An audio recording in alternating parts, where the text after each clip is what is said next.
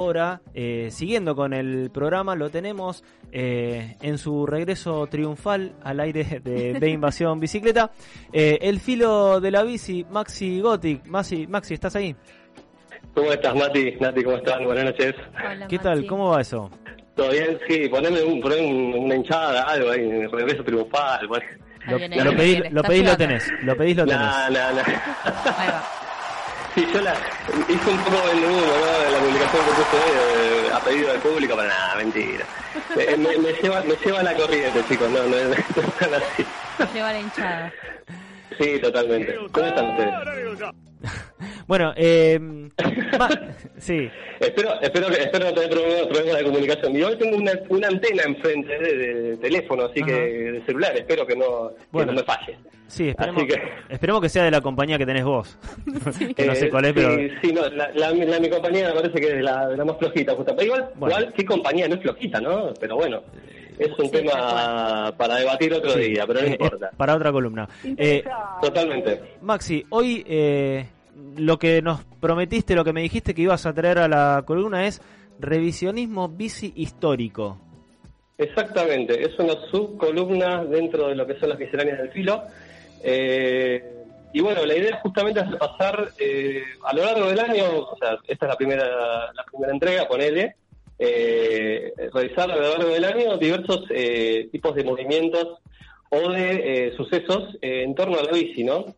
Eh, bueno, en primer lugar, yo, yo, yo en particular, yo Maxi, yo Filo, soy un convencido de que las transformaciones en la sociedad se dan primero a partir de políticas públicas del Estado y después, sin lugar a dudas, a partir de los movimientos sociales, ¿no? Sí, Eh, un claro ejemplo de esto se da hoy en día, con obviamente con el colectivo feminista, ¿no? O sea, con, con cada vez mayor eh, presencia tanto en la agenda nacional como en la agenda mundial, Claro. ¿sí? Eh, y creo que bueno el ciclismo urbano no no no estuvo no estuvo eh, lejos o sea, fuera de fuera de esa onda por así decirlo sino que a lo largo de, de los años surgieron eh, en la historia diversos movimientos eh, que, que pusieron a la bici en primer lugar y el revisionismo histórico de hoy eh, habla sobre los probos. Es un grupo que yo estaba investigándolo, no, es tan divulgado eh, en el colectivo, eh, en el imaginario social. Sí, quizás en el colectivo, en el colectivo o en la sociedad holandesa, porque justamente eh, este grupo se formó eh, en la Holanda de la década de 60, ¿no? sí. Que, que recordemos, Eh, perdóname que te interrumpa, que recordemos, No, por favor. no es la, la Holanda que vemos hoy en fotos y videos de todo el mundo andando en bicicleta y que elogiamos o, o la que nos dicen Buenos Aires no es Ámsterdam, eh, es una Ámsterdam muy distinta a la que hoy conocemos.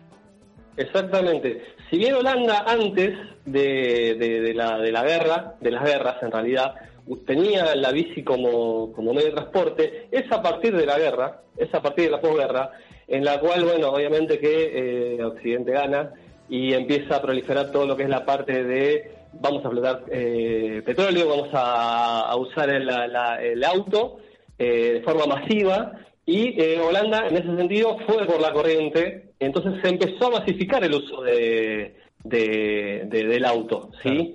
Eh, o sea, hubo un antecedente con el uso de las bicis, en el medio estuvo este boom de, eh, de que todo el mundo use auto, Sí, la y explosión Holanda no- económica. No, quedó, no quedó atrás, Exacto. claro, por cuestiones económicas. Eh, y Holanda no se quedó atrás con eso. ¿Qué pasó? Eh, tengo que aclarar igual que eh, el de los Pro Bowl no fue un movimiento meramente ciclista, sino que fue un- una, una corriente contracultural que se manifestaba de forma no violenta, o sea, como, como fue Gandhi quizás en, su momento, eh, explicándose eh, en la independencia de India, un movimiento, una, una, un- una asociación no violenta, ¿sí? En la cual eh, la crítica estaba en las estructuras sociales del Estado holandés. Y, y, y vas a ver que la bici es uno de los temas que trata los probos, pero mm, hay otros temas que quizás son de, de- gran actualidad, o sea, son bastante vanguardistas en ese sentido los probos, ¿sí?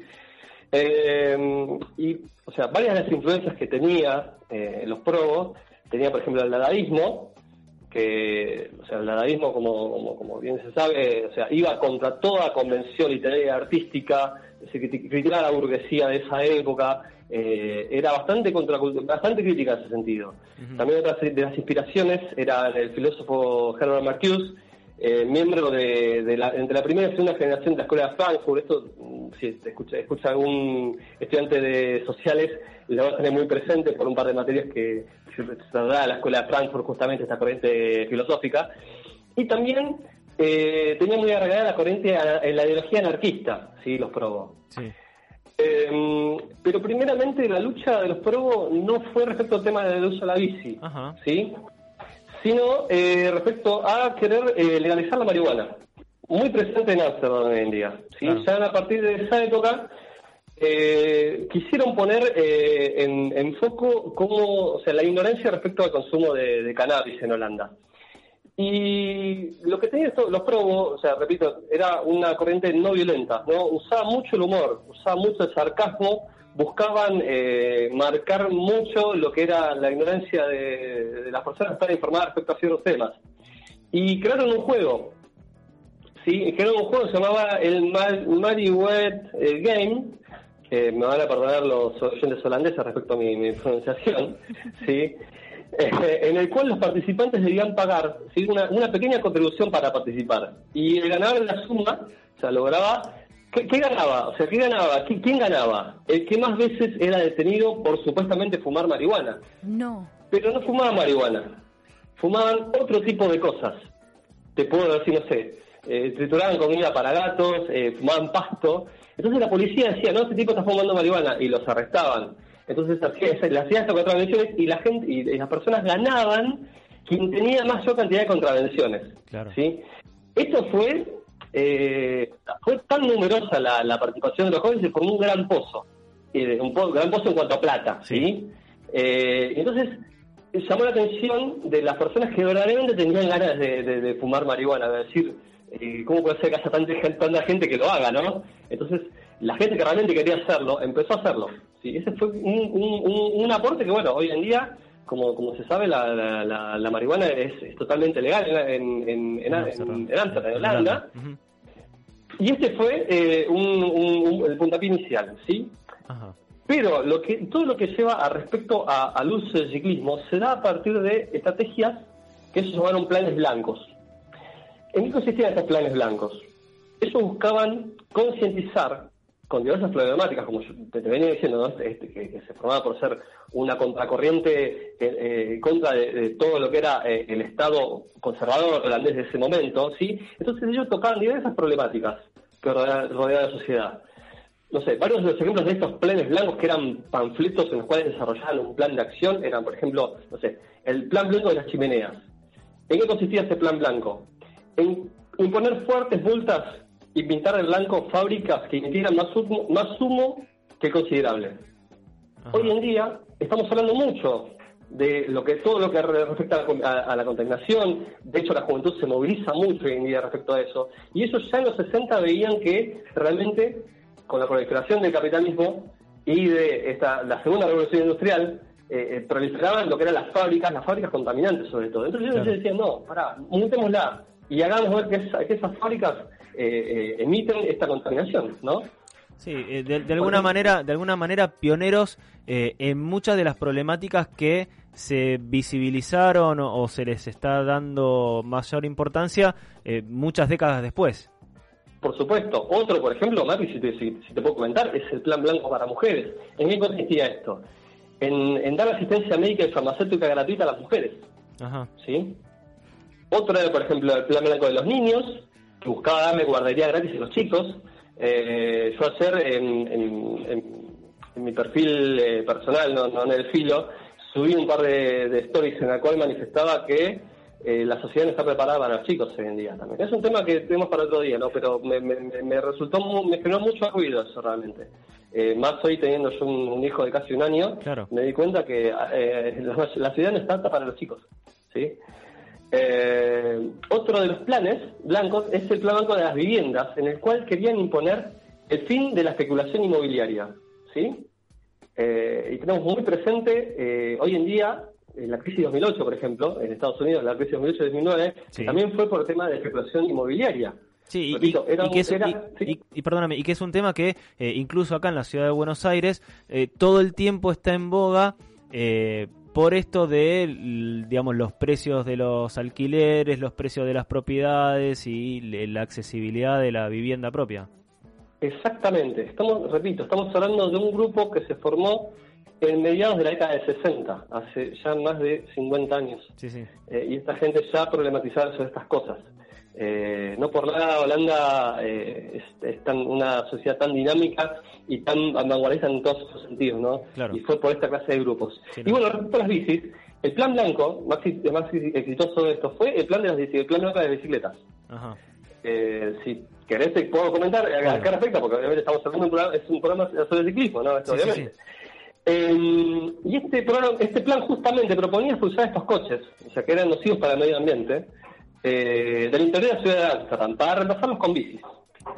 ¿Y cómo lo hacían? O sea, ellos implementaron un sistema gratuito de bicis, en el cual ellos pintaban de blanco las bicis y la mantenían permanentemente accesible para el público. O sea, ellos crearon el primer sistema gratuito para usar bicicletas. Eh, eh, pioneros del bike sharing. Exactamente, exactamente. Eh, pero tuve un inconveniente, ¿no? Que la policía se las confiscó a estas bicicletas, eh, alegando que eh, hacían invitación al robo. O sea, Ajá. decían, no, ponen bicicletas gratuitos y no, se las van a robar. Entonces la policía les confiscó las bicicletas. ¿Qué hicieron los probos en ese caso? Se vengaron robando bicicletas de policía. Bien. Sí. Eh, eh, era, eran, eh, eh, digamos, contra la corriente en todo sentido. En todo sentido, en todo sentido. Siempre repetido, igual era un grupo eh, pacífico, o sea, no, no, no tenía altercados eh, hacia accidentes. O sea, estamos hablando de década 60, cerca del mayo francés, que fue muy violento. Esos, todo lo contrario, o sea, se manifestaban así, o sea, antisistema totalmente. Claro. Y eh, llevándolo también el plan eh, blanco de las bicis, también está el plan blanco de las víctimas, que establecía esto, que cualquier que eh, cualquiera que causase un accidente mortal con el auto debía ser por- forzado a pintar el perfil del cuerpo de la víctima en la acera donde había producido ese accidente. O sea, Sí, era una forma de decir que no, que no se ignoren las muertes por accidente que causaban los coches. Claro. ¿sí? Esto también fue eh, el germen de una, de, de una acción posterior que se dio a partir de principios de la década del 70, que fue el Stop Kinder eh, Murder, que era, eh, o sea, una asociación que, que decía basta de asesinar niños, Claro. porque en Amsterdam, eh, o sea, hay datos estadísticos que decían que en Amsterdam, por ejemplo, en el 71, de 3.000 personas que murieron por accidente de tránsito, 450 eran por eh, eran niños que Claro. usaban las bicis. ¿sí? Entonces esto también fue el germen de esta, de esta movilización que también salió a las calles para decir basta de autos, y eso también fue la posterior renovación que tuvo Amsterdam eh, en cuanto a- al uso de la bicicleta de forma eh, como está hoy en día, ¿no? Sí, to- todo el cambio en la infraestructura de la ciudad para sacar lo- los autos particulares y hacerla más amigable para las personas y para los ciclistas. Totalmente. Después, obviamente, la crisis del petróleo del 73 hizo el resto Claro. directamente. Sí, Eh, pe- pero, pero no, pero no hubiera sido poco. no hubiera sido posible si eh, no hubiera habido movimientos como este que eh, prepararon el terreno a nivel eh, conciencia colectiva eh, para que después la transición sea menos eh, dolorosa entre comillas. Exactamente, Mati, exactamente.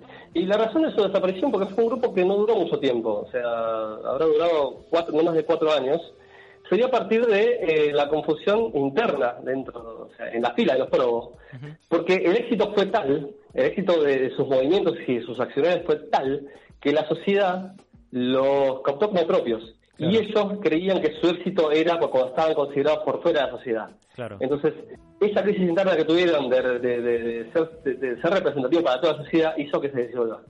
Eh, Bastante contradictorio, pero, pero al fin y al cabo fue un final abrupto, pero, pero, pero los probos marcaron un camino para mostrar lo que es hoy en día eh, Holanda como, como vanguardia en cuanto al uso de la bici Claro. ¿no? para todos. Lo- los mató la fama, la propia fama que se generaron. La propia fama los mató. Exactamente, Mati. Súper interesante la historia de este movimiento de los Provo en Holanda, que como decíamos recién fue el germen de todo lo que apareció después.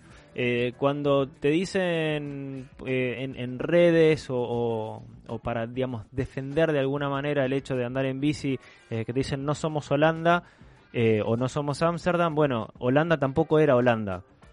Exactamente. Este, Maxi, Holanda era bastante, pare- bastante parecida a lo que es hoy en día Argentina, Buenos Aires, por eso. sí, totalmente, lo- lo- nos falta nos faltan los probos acá. Claro. Eh, Exactamente. Habría que juntarnos, ¿no? para, a comer unas no estaría mal.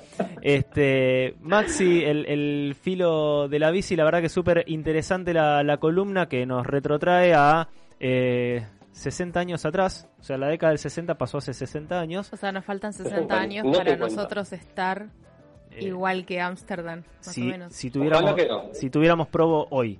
Claro. Eh, a probar hoy, totalmente. Maxi, Te lo debo porque no, no estoy en el tema. eh, Maxi, te, te agradecemos muchísimo la, la participación y la columna, como siempre, muy interesante. Eh, Muchísimas gracias. Maxi lo, lo podemos seguir en, en redes como el filo de la bici, eh, en filo de la bici en Twitter y filósofo bicicletero en Instagram, ¿es así? Exactamente, Mati, como siempre. Así que bueno, Maxi, te, te agradecemos mucho la, la comunicación y como siempre muy interesante eh, el tema que, que nos trajiste al episodio de hoy. Gracias a ustedes por el espacio, chicos. Un abrazo y me voy a cocinar. Vaya, vaya. Bueno, vaya. Adiós. Abrazo. Gracias. Vamos a una tanda y en un ratito volvemos con más B Invasión Bicicleta.